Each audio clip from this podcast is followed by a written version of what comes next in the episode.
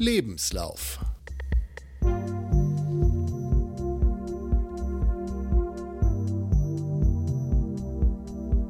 Der Lauf-Podcast.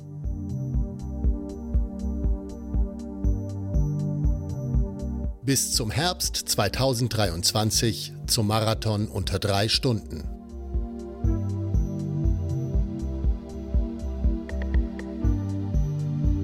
Ein Lauftagebuch.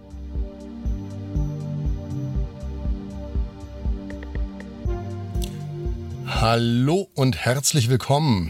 Ihr hört die neunte Folge des Lebenslauf-Podcasts.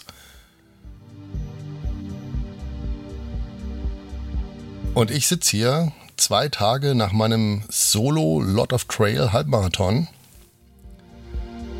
Und da ja vermutlich die meisten da draußen vor den Lautsprechern oder an den Kopfhörern selber Läufer sind, äh, könnt ihr euch so vermutlich in etwa vorstellen, in welchem Zustand ich hier sitze aber eins nach dem anderen. Also ich bin ja immer wieder fasziniert, wie man zweistündiges Füße voreinander setzen irgendwie dann in so einem Podcast in eine Geschichte packen kann. Und ähm, genau das will ich jetzt mal probieren und ähm, ja, das Ganze in voller Länge und Breite ausbreiten und ähm, naja, mal gucken, was daraus wird. Wir sind ja unter uns.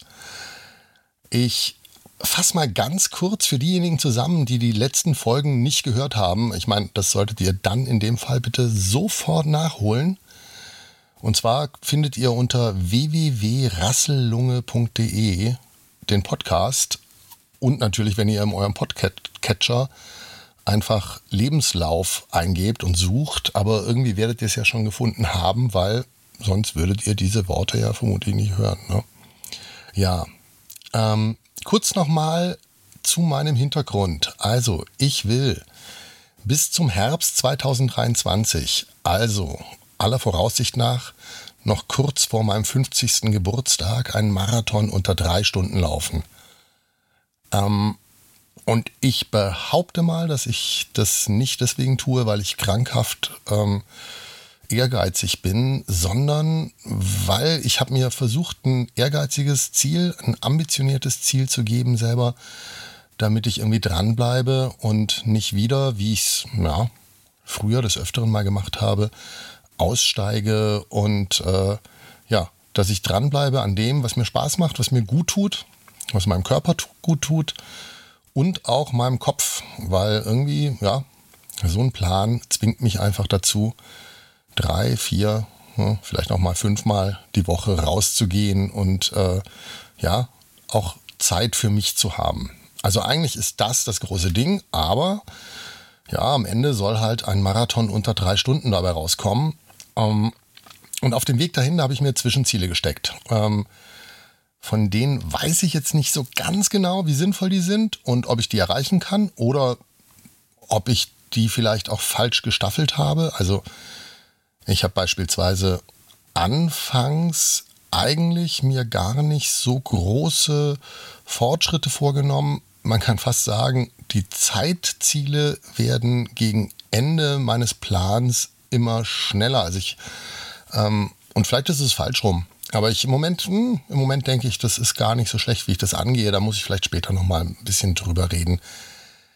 Also für jetzt, für das Frühjahr 2020, war auf jeden Fall ein Halbmarathon unter 1,55 geplant. Und den wollte ich eigentlich beim Liechtenstein Trail Halbmarathon laufen. Ähm, und da hat mir offensichtlich ja der Coronavirus einen Strich durch die Rechnung gemacht, wie so vielen Leuten. Und ähm, ja, ich habe dann beschlossen, meinen Trainingsplan einfach weiter durchzuziehen.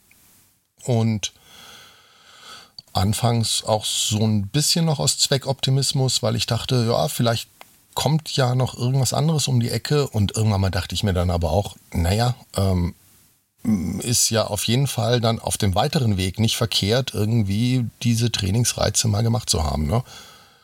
Und im Nachhinein jetzt, äh, ich kann das wirklich jedem empfehlen, der in derselben Situation ist. Ähm, weil ich möchte mir nicht vorstellen, was passiert wäre, wenn ich wegen dieser Rennabsage äh, aufgehört hätte, irgendwie strukturiert zu trainieren. Also ich glaube nicht, dass ich dann annähernd das trainiert hätte, was ich gemacht habe.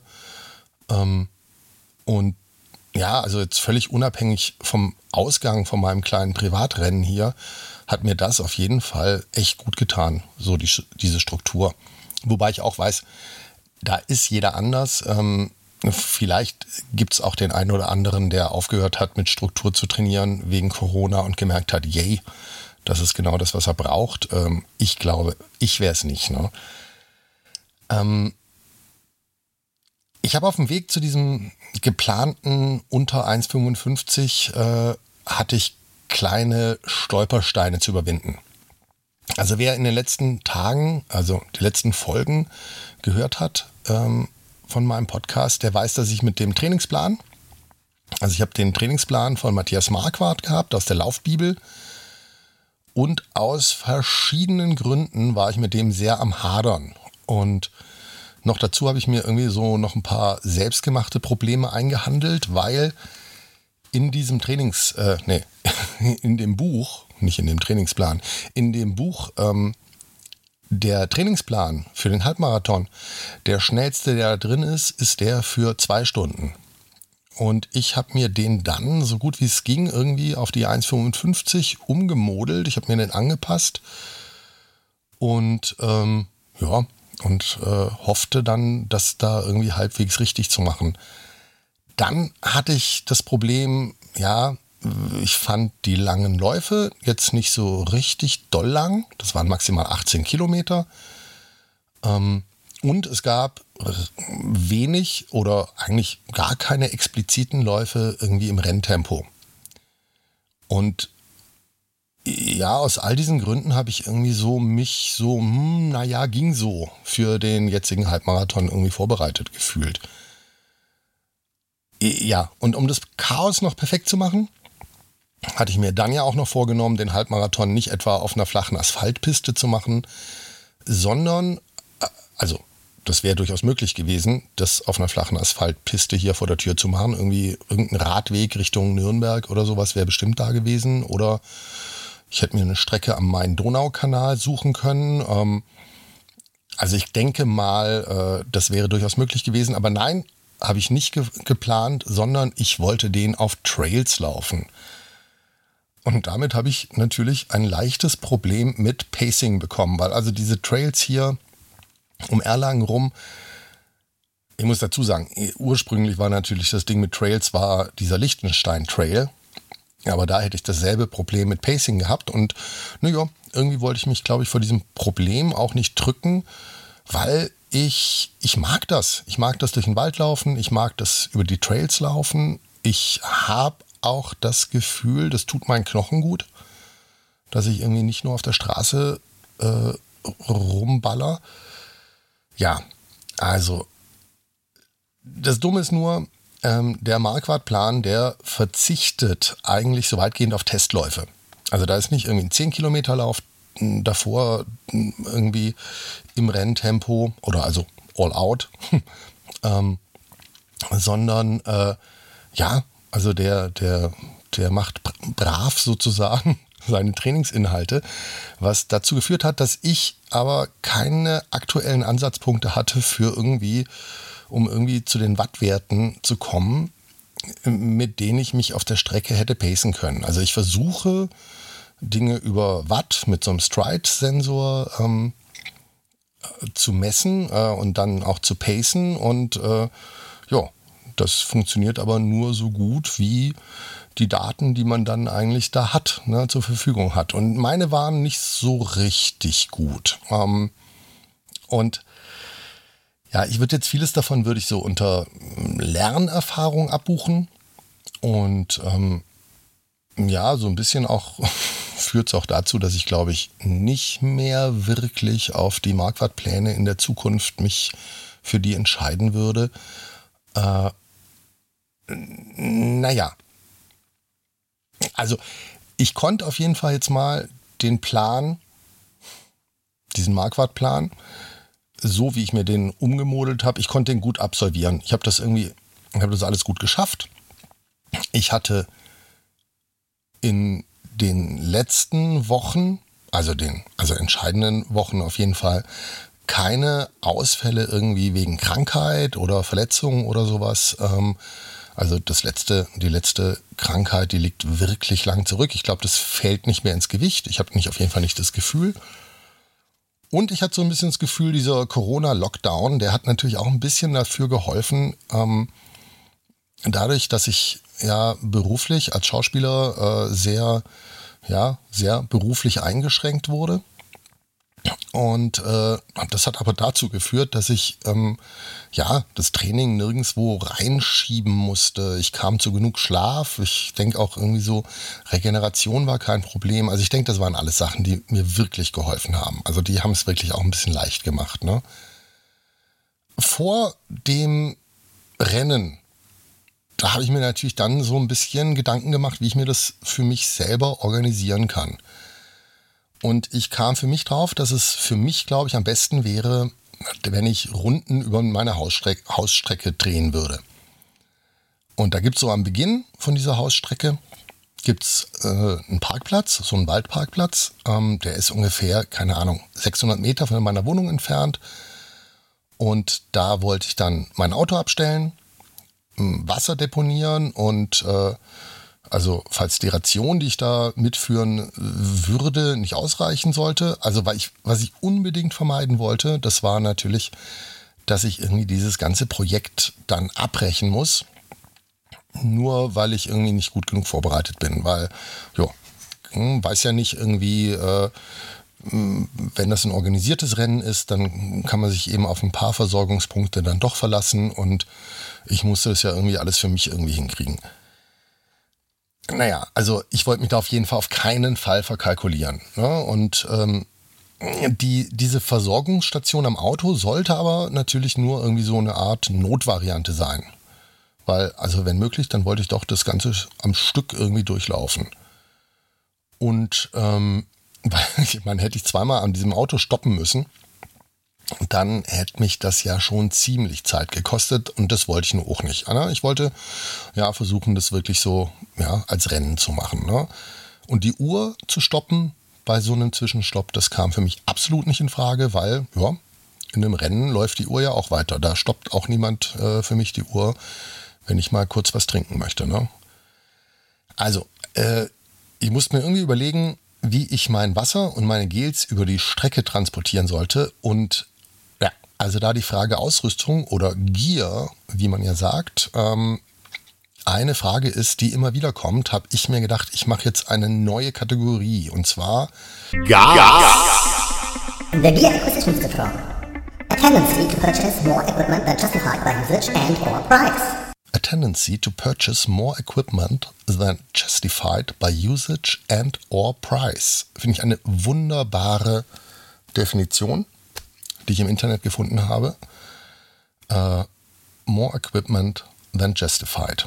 Ja, das ähm, kommt ganz oft bei solchen Hobbys, kommt das ganz oft zustande. Ähm, ich muss ein bisschen ausholen. Ich habe so einen kleinen Laufrucksack. Ähm, ehrlich gesagt habe ich zwei Laufrucksäcke. Ähm, der kleine, das ist ähm, so eine billige Variante von Decathlon. Ähm, und der hat mir auf vielen langen Läufen, hat der mir echt schon gute Dienste geleistet.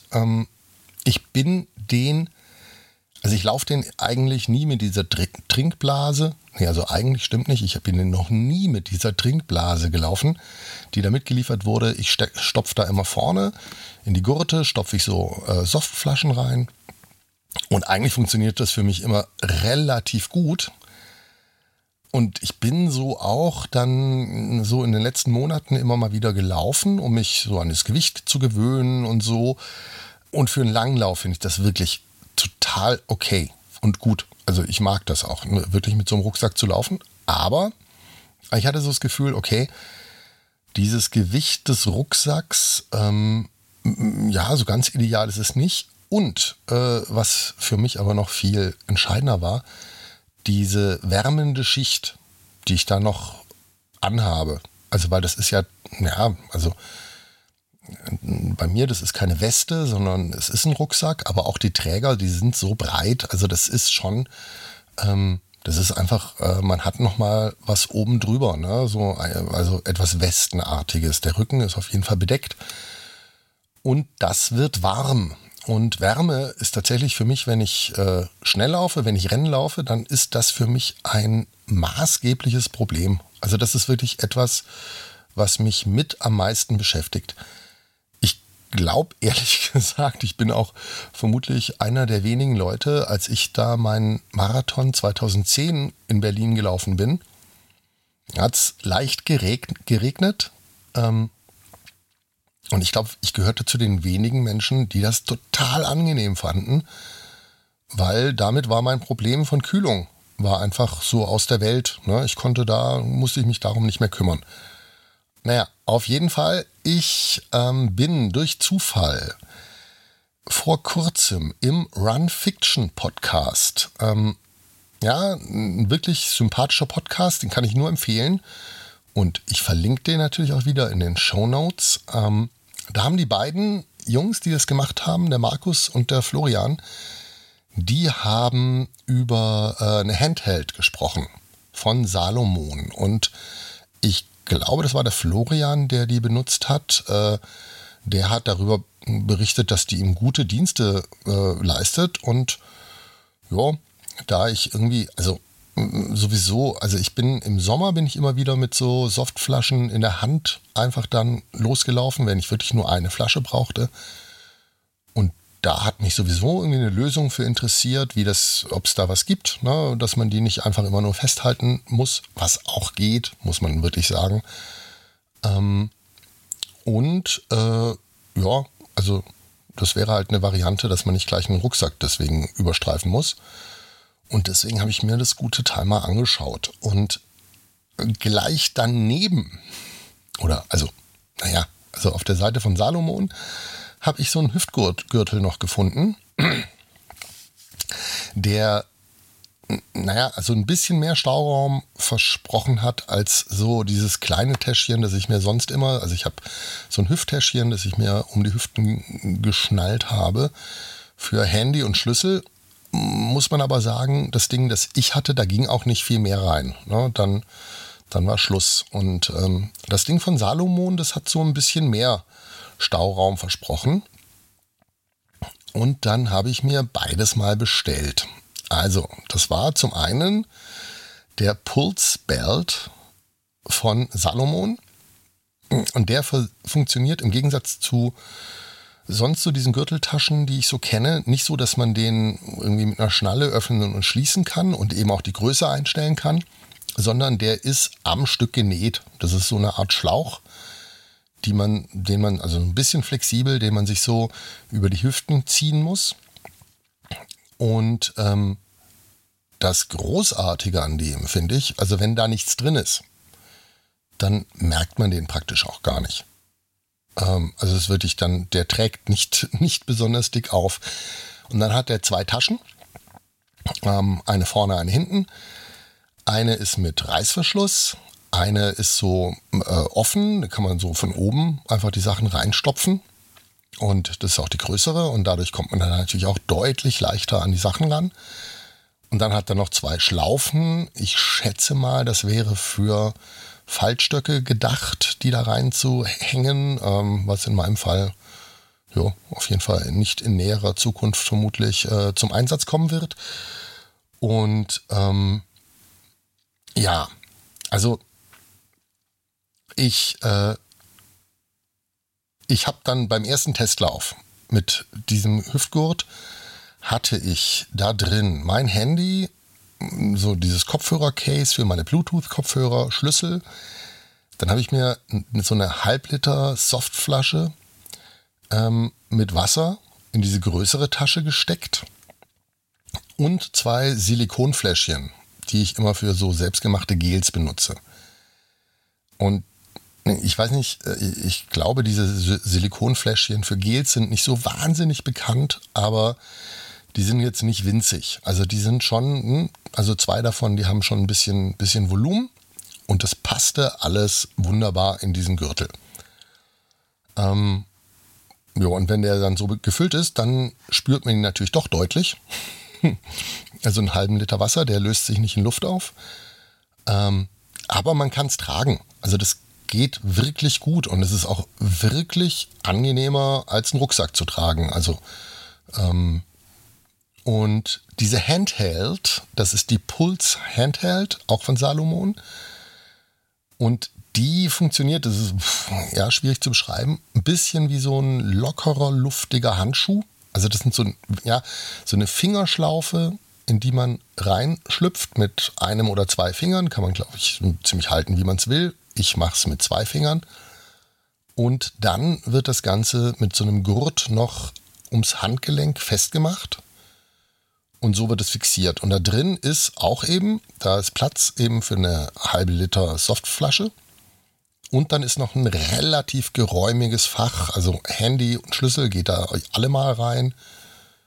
Sicherlich auch noch ein Gel oder sowas. Ähm, da ich ja gleichzeitig noch diesen Hüftgürtel hatte, habe ich da in diese Tasche jetzt nicht so allzu viel reingestopft, aber ich hatte eben diese Halbliter Flasche dabei. Und das war erstmal zum, zum Laufen, fühlte sich das richtig gut an auf diesem Testlauf. Ne? Ähm, ja, und man kann das ganze Teil, man kann es dann so anziehen, entweder hängt das sozusagen an der Hand, so an, am Handrücken, ähm, dann hat man den großen Vorteil, dass die Hände frei sind. Also man kann mit der Hand, wo man diese Flasche dran hat, dann trotzdem irgendwie noch, keine Ahnung, die Uhr bedienen und solche Sachen. Oder aber, und so ähm, habe ich die dann immer, ähm, jetzt äh, immer ist gut, zweimal, äh, habe ich die dann getragen, dass man die sozusagen wie in die Hand nimmt, als ob man die eigentlich auch ohne das ganze System einfach halten würde. Und die, das System hilft einem einfach dabei. Ja, aber man hat irgendwie so das Gefühl, man hat diese, diese Flasche noch so ein bisschen unter Kontrolle. Also ich fand das, ich fand das wirklich, ähm, wirklich, wirklich äh, angenehm. Ne?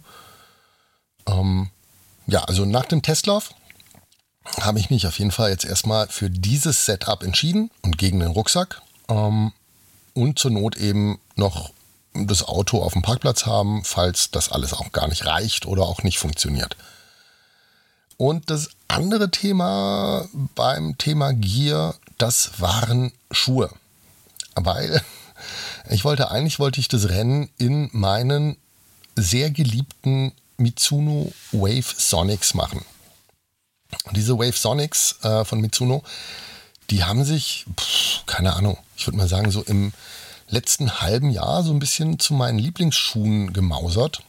Ähm, und ich fand die, ja, schön leicht. Äh, die sind nicht zu viel Sprengung, ähm, aber äh, immer noch ziemlich gedämpft. Also so, ja.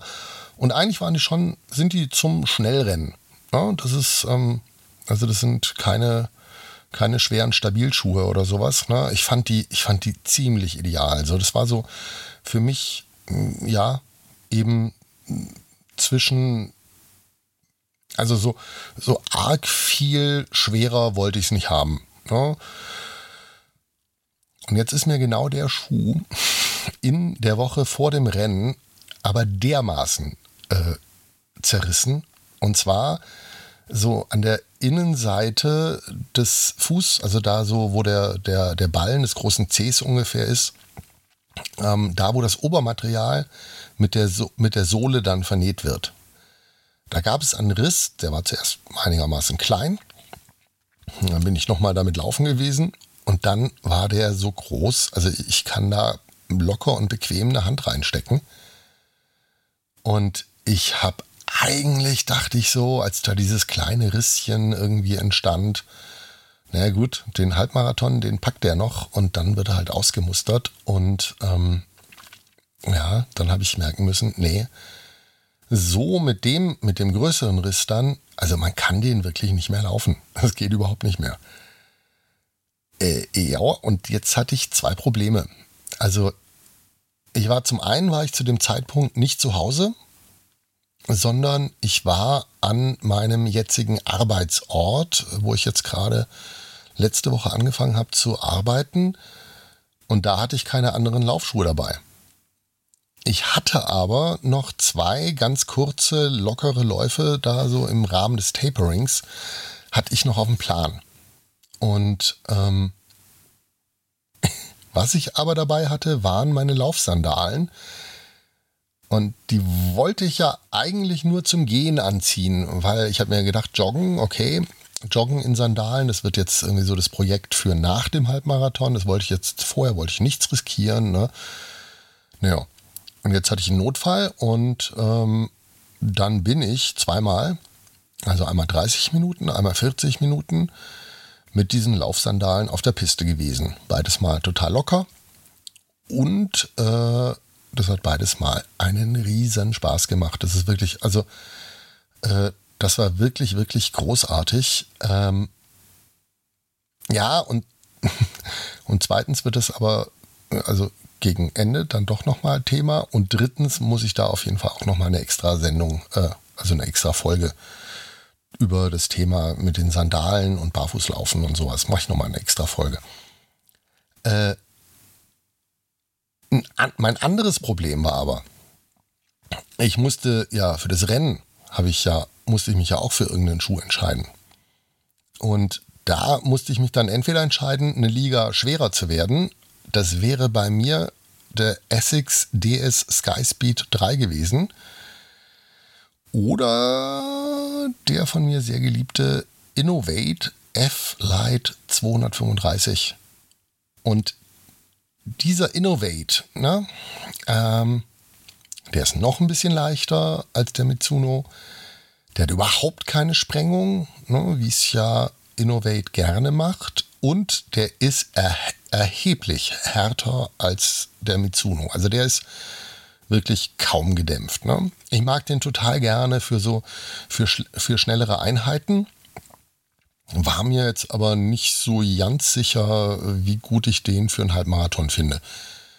Ähm, aber im Grunde finde ich leichter und weniger Sprengung immer besser als irgendwie äh, gut gedämpft und, und Sprengung und so. Und ähm, ja, aus dem Grund, ich habe dann nicht lange überlegt und habe mich dann für den Innovate entschieden.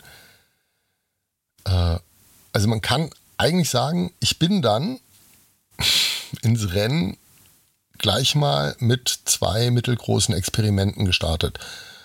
Ähm, nämlich diese Versorgung über die Handheld und diesen, diesen Gürtel und mit Schuhen, wo ich so für längere Läufe jetzt nicht so die Riesenerfahrung mit hatte. Äh, und vor dem Lauf, da habe ich ja versucht, dann irgendwie rauszufinden, welche Wattwerte ich da laufen kann. Und ähm, ja, ich habe das ja erzählt in den letzten Folgen. Ich kam da auf ungefähr 269 Watt. Ich hatte außerdem hatte ich so einen Pulsbereich, in dem ich so mich bewegen wollte. Da habe ich mich an Angaben gehalten, die bei Stephanie im großen Laufbuch äh, drin stehen. Und der sagt so ungefähr 85, 88 Prozent von der maximalen Herzfrequenz. Das sei gut. Und dann hatte ich noch ähm, als drittes nach einem Leistungstest im Januar, den ich da gemacht habe. Ne? Und das war meine letzte, ja, meine letzte Zeit, wo ich mal irgendwas wirklich versucht habe, voll zu laufen. Ähm, wenn ich diese Zeit, die allerdings nur über neun Kilometer war, mal in diesen Zielzeitenrechner von Greif reinschmeiße. Ne? Da auf der Homepage von Greif, www.greif.de, ähm, ja, aber wenn ich da die 45 Minuten, die ich da ähm, gelaufen bin, auf die 9 Kilometer, wenn ich die da reingeschmissen habe, dann hätte ich eigentlich eine Zielzeit für den Halbmarathon schaffen sollen von 1,52,33. Also in der Ebene und auf Asphalt oder so, ne? Und das wäre dann ein Schnitt von 5 Minuten 20 auf den Kilometern gewesen. Okay, jetzt hatte ich irgendwie so diese drei Werte. 269 Watt, ungefähr 85 bis 88 Prozent Herzfrequenz und 520. Wohlwissend, dass diese 520 dann aber wieder mehr Watt wären, aber irgendwo in diesem, ja, in diesem Umkreis müsste ich mich irgendwie bewegen. Ne?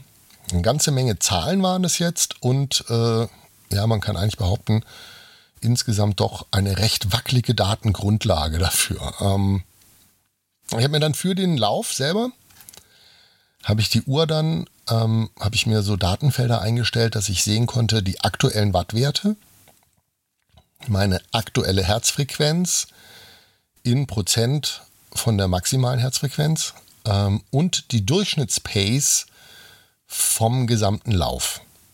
Ähm, und mein Plan war, dass ich die Durchschnittspace, dass ich die ähm, eigentlich so erst so nach der ersten Runde überhaupt richtig zur Kenntnis nehmen wollte, weil ich dann dachte, okay, dann habe ich mal alle Höhenmeter hoch und runter mal hinter mir. Und dann kann ich so ungefähr abschätzen, wohin die Reise gehen könnte mit der Zeit.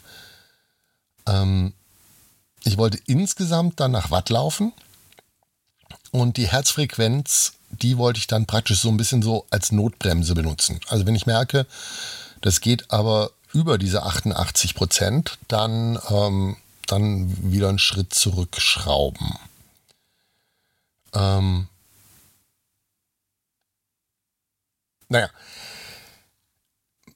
also man kann alles in allem sagen, meine Verunsicherung, die ich in den letzten Folgen schon ein bisschen formuliert habe, ja, die ist, also die wurde nicht wirklich besser jetzt kurz vor dem Rennen.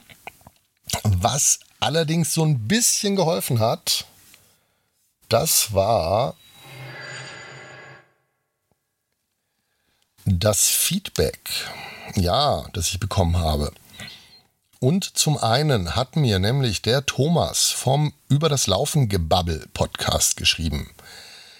Äh, ein Kollege, der hat jetzt auch gerade jüngst angefangen mit dem Podcast. Ähm, hört da unbedingt mal rein. Verlinkt natürlich auch wieder in den Show Notes. Und der meinte, ähm, und das kommt aus berufenem Mund, äh, behaupte ich jetzt einfach mal, vor allem weil ich es gerne gehört habe. Nein, berufener Mund, weil der hat nun wirklich viel Erfahrung. Ähm, Ultraläufer, der wirklich äh, ja, eine Menge schon irgendwie äh, an Läufen absolviert hat. Und der meinte auf jeden Fall, dass er denkt, dass dieses Ziel mit diesem Sub-3-Marathon durchaus machbar sei. Und allerdings meinte er auch, dass ich da irgendwie, also sicherlich ins Risiko gehen muss und dass ich ja mit der Routine, die ich so kriege, dann über die Läufe hoffentlich merke, so wo, ja, wo sich dieses Risiko lohnt. Ähm, ja, wir haben dann noch so ein bisschen hin und her geschrieben und ähm, jo, mal schauen, ob da in Zukunft, ob wir da noch mal mehr von hören. Und ähm, zum anderen hat mir der Sascha vom Trailrunning Podcast geschrieben. Also, nee, beziehungsweise er hat mir nicht nur geschrieben, sondern er hat mir nämlich auch einen Audiokommentar hinterlassen. Und zwar diesen hier. Hallo Christian, Sascha hier vom Traveling Podcast. Ähm, wir haben uns ja in unserer letzten Live-Show über deinen ähm, Podcast unterhalten, also der Laufwaschel und ich, wie du ja schon festgestellt hast und äh, schön, dass du, dass du die Episode auch gehört hast. Was wir allerdings nicht wollten, ähm, ist, dass du kalte Füße bekommst, ob deines ambitionierten Ziels. Äh, da habe ich jetzt gerade deine aktuelle Episode gehört, die Nummer 8 und ähm, äh, musste hier gleich mal Pause drücken und dir mal zwei, drei Worte dazu aufnehmen. Denn das war definitiv nicht das Ziel. Ähm, aber weder der, der Laufwaschel noch ich, beziehungsweise äh, für Laufwaschel kann ich nicht sprechen, aber äh, ich bin definitiv kein ambitionierter Läufer. Von daher ähm, ist das natürlich weit, weit aus meinem Scope, äh, Sub 3 zu laufen auf einem Marathon. Und ähm, was aber nicht heißen soll, dass ich das dir oder überhaupt jemanden im, im Allgemeinen äh, nicht zutraue. Also dranbleiben, nicht entmutigen lassen, nur weil wir festgestellt haben, wie ambitioniert dein Ziel ist. Und weitermachen. Ganz klar. Ähm, ich will 2023 immer noch deinen Podcast hören und ich will dann auch ähm, ja, dich, dich jubeln hören im Podcast, dass du die Sub 3 geschafft hast. Und wenn du da dran bleibst, warum solltest du es nicht schaffen? Es spricht, glaube ich, nichts dagegen, warum man das nicht schaffen kann, wenn man sich ein bisschen den Arsch aufreißt. Und ähm, das wirst du tun müssen. Und äh, ich werde hier ähm, an meinem Endgerät sitzen und äh, dich auf den einen oder anderen Lauf mitnehmen, ganz gemütlich und ständig Fotopausen machen, ähm, während du Intervalle bolst. Und ich werde mich darüber freuen, dass du dir den Arsch aufreißt und nicht ich. Und mich dann auch mit dir freuen, wenn du es geschafft hast am Ende. Also dranbleiben Dann wird das schon. Mach's gut. Tschö. Ja, das war der Sascha vom Trailrunning Podcast. Äh, und vielen, vielen Dank für diesen Audiokommentar. Und äh, jo, das ging ja im Grunde ziemlich in dieselbe Richtung ähm, wie der Thomas. Dranbleiben, Arsch aufreißen äh, und äh, jo, ambitioniert ist es, aber machbar. Also so aufgebaut durch die beiden, ja, aber nicht nur durch die beiden. Das ist, ähm, da konnte ich also dann in mein Rennen starten. Äh, und eine Schwierigkeit, ähm, die ich so ein bisschen bemerkt habe, wenn man so ein Rennen selber plant und nicht äh, anderweitig total viele Zwänge hat, die einem sowieso irgendwie ja auf einen Tag festlegen, dann ist es ja so, man kann das Rennen ja praktisch, äh, man kann immer Gründe finden, warum man es doch gerade noch ein bisschen verschieben sollte. Und das habe ich ja im Prinzip selber schon gemacht. Ich wollte eigentlich zum ja, Originaltermin äh, zu dem Tag, wo auch der Liechtenstein Trail geplant war. Eigentlich wollte ich da starten und um, habe es dann wegen Arbeit eben doch auf den Montag geschoben. Und als ich da dann aber wach wurde, da hatte ich das Gefühl, ey, das ist der perfekte Renntag. 15 Grad, bedeckter Himmel, entgegen meiner Befürchtung keine Tendenz gegen Mittag wärmer zu werden. Und äh, jo, da das so war, weil ich dachte, ursprünglich dachte ich, okay, früh aufstehen, das Ding schnell irgendwie über die Bühne kriegen, bevor es dann irgendwie mittags dann über 20 Grad wird. Und da das nicht der Fall war, dass es nicht so, da es nicht so aussah, als ob es über 20 Grad werden würde, ähm, habe ich es ruhig angehen lassen, konnte in Ruhe frühstücken, alles in Ruhe machen. Ich habe in Ruhe irgendwie mein Gel vorbereitet. Ähm, ja, alles schon so im Renndress. Äh, ja, für dieses Gel, da benutze ich äh, übrigens, ich habe das glaube ich einmal schon erzählt, ich benutze ein Rezept von Brandon Brazier, wenn der sich so ausspricht, aus seinem Buch Veganen Topform mit Agaven, Dicksaft, Datteln, Kakaonips. Spricht man die so aus? Kakaonips? Kakaonips? Kakaonips? Äh, Zitronenschale, Zitronensaft und Salz. Und für mich funktioniert das ziemlich, ziemlich gut. Also vor allem finde ich cool, irgendwie, ich weiß, was drin ist. Äh, und ich produziere nicht so furchtbar viel Müll mit durch diese Gelverpackungen, die ich nämlich wirklich überhaupt nicht mag. Ähm, naja, und da ich ja nicht in Hektik war, habe ich dann noch kurz eine Besorgung für meine Freundin gemacht, im Konsum so um die Ecke. Und im Anschluss daran war ich echt sehr, sehr froh, dass ich das gemacht habe, weil äh, als ich nach Hause kam, ging ein dermaßener Platzregen runter, dass ich dann doch sehr froh war, dass ich nicht das Rennen schon irgendwie eine Viertelstunde früher gestartet habe. Und ja, diesen Platzregen habe ich dann noch durchgelassen und dann äh, als der Regen sich verzogen hat, hab, dann bin ich dann mit dem Auto zu diesem Parkplatz gefahren. Habe so mein kleines Warm-up-Ritual aus der Nike-App, das habe ich vollzogen. Und dann bin ich noch anderthalb Kilometer getrabt äh, zum Warmlaufen.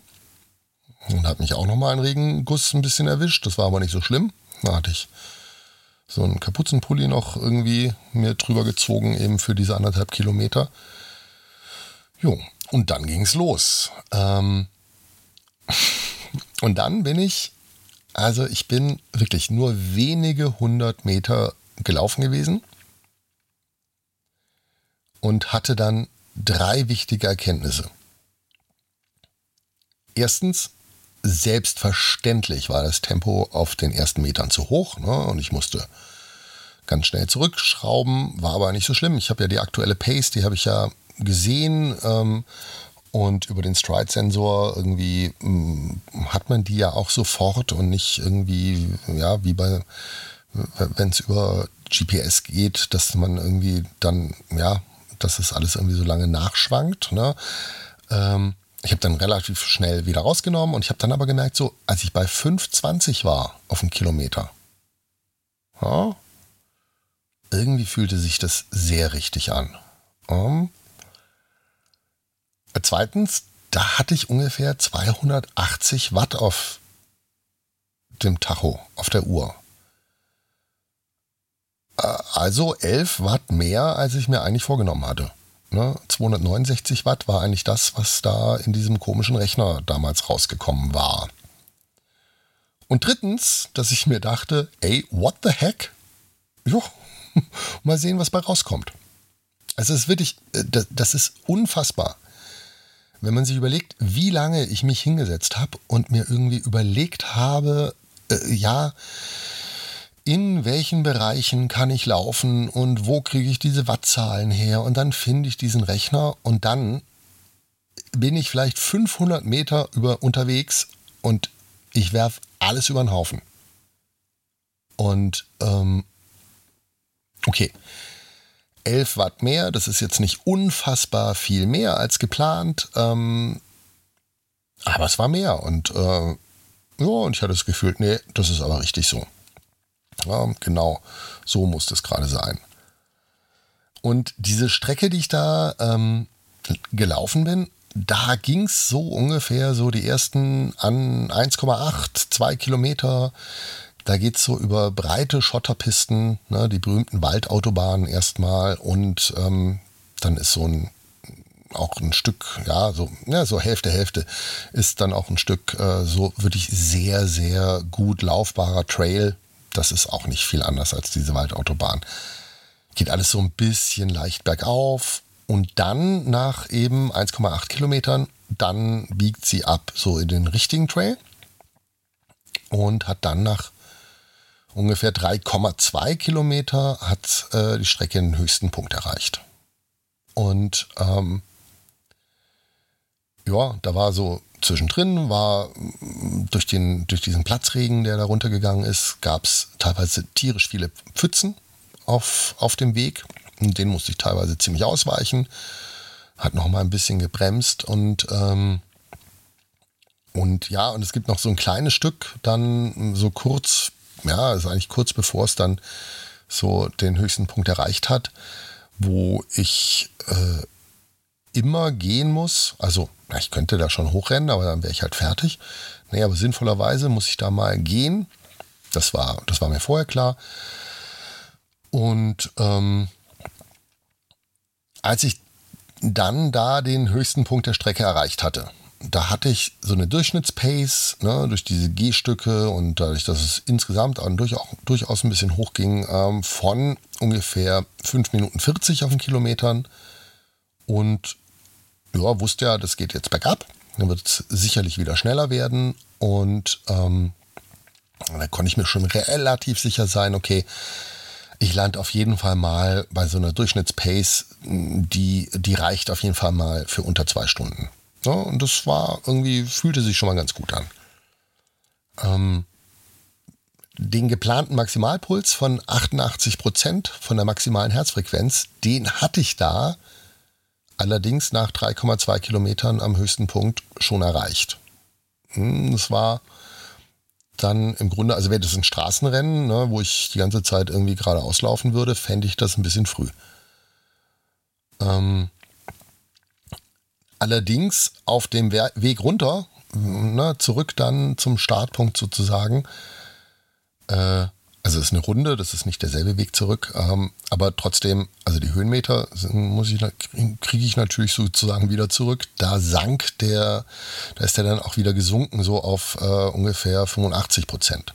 Ne, und dann so je nach Untergrund, je nach Steigung und mm, je nachdem, wie es bei mir so subjektiv gut oder schlecht lief, so schwankte der dann immer zwischen den 90 und 85 Prozent.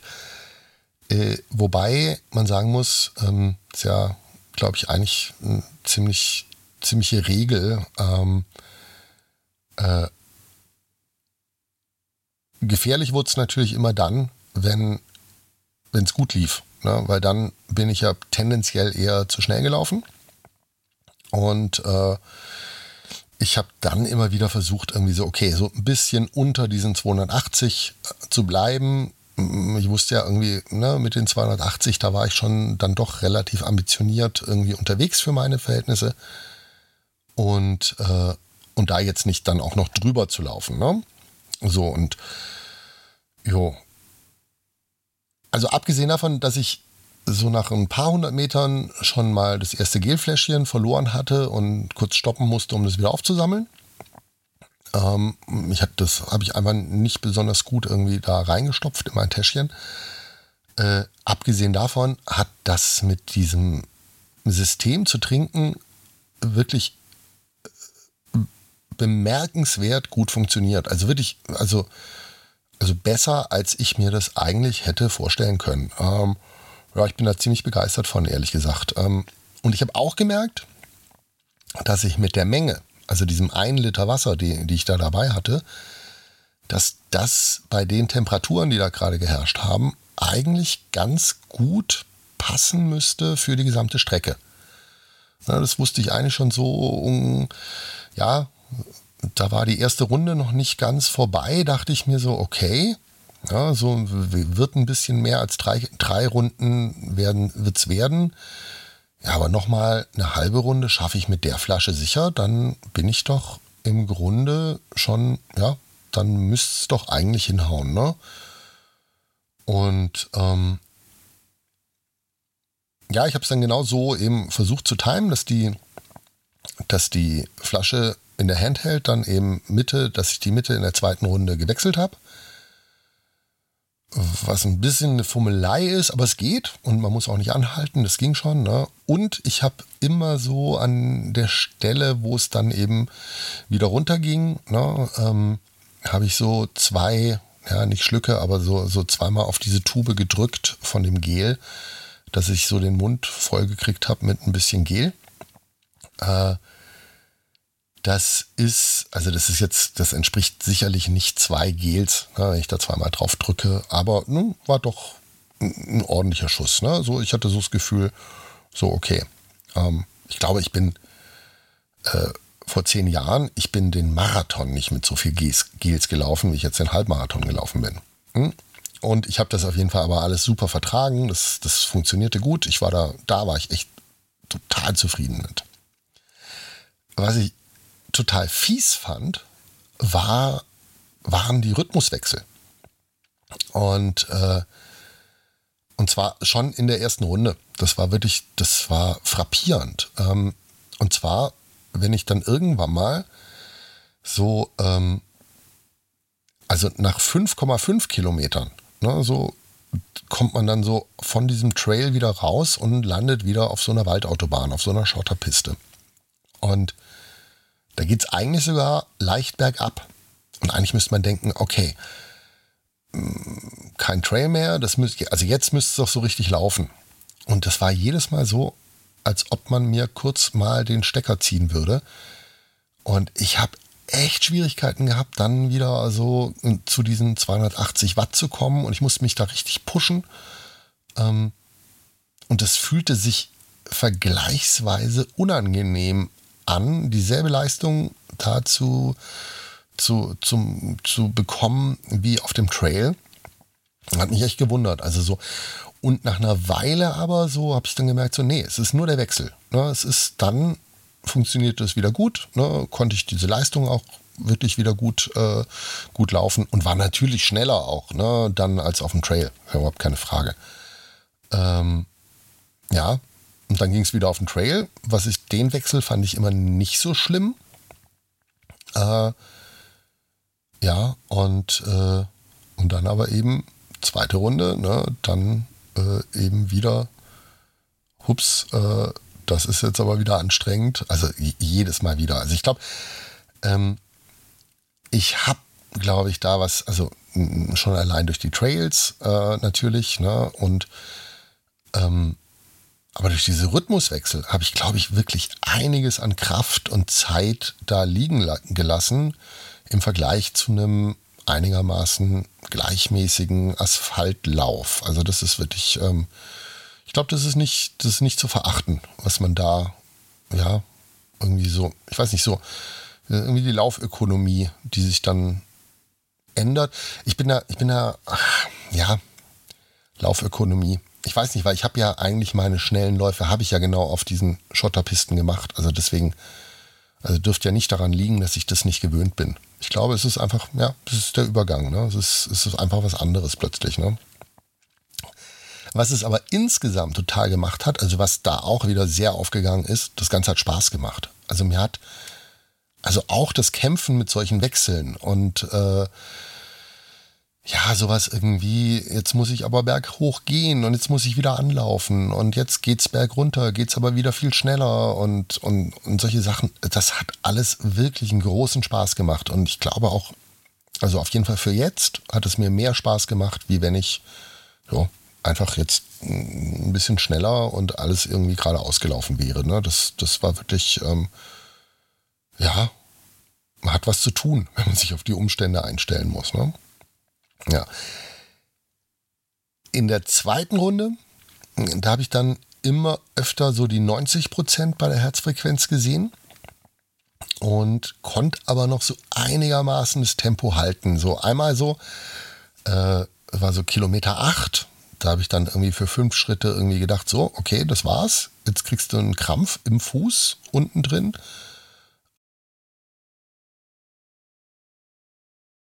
Und ja, waren aber irgendwie fünf Schritte und dann hat sich der Fuß das wieder anders überlegt und hat danach auch nicht ein einziges Mal mehr gemuckt. Und ich dachte eigentlich so, wenn das jetzt so, war ja noch nicht mal Mitte des Rennens, äh, ich schon Probleme im Fuß kriege, dachte ich so, okay, das, das war's vermutlich, dann, dann ne, nichts riskieren, dann werde ich halt abbrechen, aber ich habe wirklich nichts mehr davon gespürt. Das war wirklich cool. Ähm, naja, weil gewundert hätte es mich ja ehrlich gesagt auch nicht so ganz. Ne? Und ich glaube, dass die Idee mit diesen Runden, die ich da mir vorgenommen habe für das Solo-Rennen, dass das jetzt für, also für so eine Art Rennen irgendwie echt ganz gut war. Das, das war, das hat mir sehr geholfen für den Kopf, weil ich immer so das Gefühl hatte, immer eigentlich ist nur das Bergauflaufen war anstrengend und bergab laufen, so, oh ja, das, das, das geht ja dann wieder. Und dann muss ich aber wieder, muss ich mich wieder anstrengen, um bergab, bergauf zu laufen.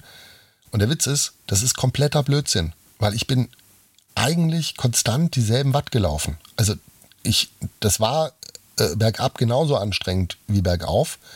Es war sozusagen nur sozusagen ein anderer Schalter im Kopf. Aber dieses einen Schalter überhaupt zu haben, den man umlegen kann, äh, hin und her. Und das Ganze so ein bisschen, ja, rhythmisiert oder so, das hat mir wahnsinnig geholfen, habe ich das Gefühl gehabt. Also das war wirklich, ähm, ja, das, das war wirklich gut. Ne? Ich habe dann Ende von der zweiten Runde ähm, so das Tempo, das war minimal gefallen, also so ähm, aber jetzt nicht wahnsinnig. Das waren wirklich so irgendwie wenige Sekunden, die ich irgendwie im Durchschnittspace weniger hatte. Und ich habe mich irgendwie so ganz gut in diesem Pulsbereich von 85 bis 90 Watt, ne, also es waren nicht mehr 88, es waren so 90 Watt. Ja, und so um die 280 Watt, da habe ich mich irgendwie so ganz gut eingelaufen. So, ne? irgendwie, irgendwie hatte ich das Gefühl, das stimmte. Äh, und ich habe dann auch wirklich nicht mehr in Erwägung gezogen, da nochmal rauszunehmen. Also so, ich habe dann so das Gefühl gehabt, so, okay, das muss doch jetzt irgendwie gehen. Ne? Ähm, ich musste dann beim Anstieg da, wo ich sowieso gehen muss, das war dann in der dritten Runde, bin ich dann doch ein paar Schritte mehr gegangen. So, ne? Also man hat schon gemerkt, ich habe dann schon ein bisschen nachgelassen. Aber nicht viel. Also auch wenn ich mir die Zeiten anschaue, das ist nicht, das ist jetzt nicht ein gigantischer Einbruch, den ich da hatte. Ne? Das ist so, äh, das, das, das passt schon. Also da, da würde ich, äh, würde ich mir mich selber jetzt nicht, würde ich nicht sagen, ich habe es falsch gepaced. Ne? Ich habe ähm, hab dann in der dritten Runde habe ich irgendwie äh, auch auf dem Weg runter irgendwie die 85% Herzfrequenz einfach nicht mehr so oft gesehen. Das, das war eigentlich immer so, ja, eher so zwischen 88 und 90 und dann halt auch ein paar Mal drüber. Ne? Das so, da habe ich dann schon gemerkt, so, okay, jetzt geht's dann langsam, geht mir der Saft aus, aber es war ja auch langsam die Strecke aus. Ne? Deswegen passte das ja eigentlich irgendwie auch alles ganz, ganz gut. Ne? Und irgendwie hatte ich auch das Gefühl, okay, aber bis zum Ende der Strecke, ich habe genug Treibstoff im Tank, Muskeln machen mit, ich hatte nicht Gelenkprobleme und so, da war ich echt, war, war ziemlich cool. Es war nur schneller. Das ging irgendwie nicht. Also ich habe so gemerkt, so, nee, ich, ich surf da ähm, ganz gut so auf der Kante von dem, was geht. Äh, wenn ich jetzt aber schneller mache, dann schmiere ich ab. Also da war, das war ziemlich klar und es war ein ziemlich cooles Gefühl, diese Kante zu treffen. Und das Gefühl auch zu haben, so, okay, das war jetzt eigentlich mehr, als ich dachte. Scheint es aber bis zum Ende hinzukriegen. Ne? Und das war vorher klar eigentlich schon, das Ziel war leider nicht Ende der dritten Runde. Da fehlten mir ja so ungefähr anderthalb Kilometer noch. Die musste ich dann noch dranhängen. Und äh, da wusste ich aber schon, also wenn jetzt nicht irgendwie noch was irgendwie ja gravierendes passiert, dann komme ich auf jeden Fall mal in die Nähe von dem, was ich mir irgendwie so vorgestellt habe. Ähm, und dadurch war ich, also erstens war ich ziemlich fertig, das muss man schon sagen. Und aber auch echt euphorisiert. Ich habe dann da am Ende irgendwie noch so eine, eine Pace von 5,30, habe ich ganz gut halten können. Ähm, und dann habe ich die Uhr bei 21,12 Kilometer gestoppt, weil ich wollte ja auf keinen Fall, wollte ich, dass das nachher kein Halbmarathon ist. Und das waren dann eine Stunde 58 Minuten und 31 Sekunden. Jo. Und da der Lauf ja jetzt hinter mir liegt, ähm, ist natürlich die Frage, bin ich auf Kurs? Und ähm, also wenn ich, hätte ich nach den Unsicherheiten, die ich in der Vorbereitung hatte und die Schwierigkeiten, die ich mir dann so, ja, äh, mir selber gemacht habe mit der Strecke und dadurch, dass es jetzt kein richtiges Rennen war, dass keiner mitgelaufen ist, an dem man sich irgendwie ranhängen kann, dass es keine Rennatmosphäre war. Und äh, wenn ich das alles irgendwie so einberechne, ich muss wirklich sagen, ich hätte durchaus mit einem schlechteren Ergebnis gerechnet. Ne? Und dazu kommt, ähm, ja, wenn ich das Ganze in den Höhenmeterrechner von Greif reinschmeiße. Dann kommt nämlich raus, dass ich auf ebener Strecke eine 1,5510 hätte laufen können. Und das sind ja dann nur elf Sekunden langsamer als das, was ich mir vorgenommen habe. Und wenn ich dann noch gucke, dass eben das Ganze dann noch auf Trail war und eben nicht im richtigen Rennen, hey, dann würde ich sagen, für den Moment, ich habe das Gefühl total auf Kurs. Ich bin im Moment hochzufrieden. Das war jetzt echt cool. Muss auch sagen, der Marquardt-Trainingsplan ist ja im Ergebnis natürlich auch total rehabilitiert. Ich würde ihn trotzdem nicht nochmal machen, weil ich, ja, dieses Ding, hm, Testwettkämpfe und sowas, hm, das sind, aber ich glaube, das sind Typsachen. Aber man, man kann jetzt, also mein, mein kleiner Versuch mit n gleich 1, ähm, nämlich ich, äh, ob das funktioniert, kann man sagen, ja, das kann auf jeden Fall. Für mich hat es funktioniert, ähm, der Plan. Ja, äh, die andere Frage ist dann aber, wie sieht es denn aus mit dem Gesundheitscheck? Ja, also ich bin wirklich, ich habe den Lauf zu Ende gekriegt, ich habe die Uhr gestoppt, ich habe kurz ein Ziel-Selfie gemacht und ich habe zum Auslaufen dann wieder angesetzt und ich habe sofort gemerkt, ähm, ja, dass ich für diese zwei Läufe in Sandalen und einen Halbmarathon in Schuhen mit wenig Dämpfung und ohne Sprengung, ich zahle einen Preis. Also mir haben und zwar wirklich direkt danach, jetzt nach dem Lauf, sofort die Fersen und also so der Ansatz unten der, der Achillessehne so wehgetan, ähm, dass ich, also mir war auch völlig schleierhaft, wie ich es geschafft habe, diese 21 Kilometer zu rennen, wenn ich sofort danach solche Schmerzen habe. Und ich schwöre, ich habe beim Lauf selber nichts gemerkt davon, gar nichts. Ähm, und mit diesen Schmerzen habe ich jetzt auch so jetzt diese zwei Tage nach dem Lauf auch zu tun gehabt. Äh, ist alles nicht furchtbar schlimm. Also das ist auch nicht so, dass ich das Gefühl habe, so, oh, ich muss jetzt ganz unbedingt eine Laufpause machen. Nee, ich war auch gestern laufen. Habe da allerdings meine bestgedämpftesten Schuhe rausgesucht. Die hatte ich eigentlich zum Joggen schon aussortiert.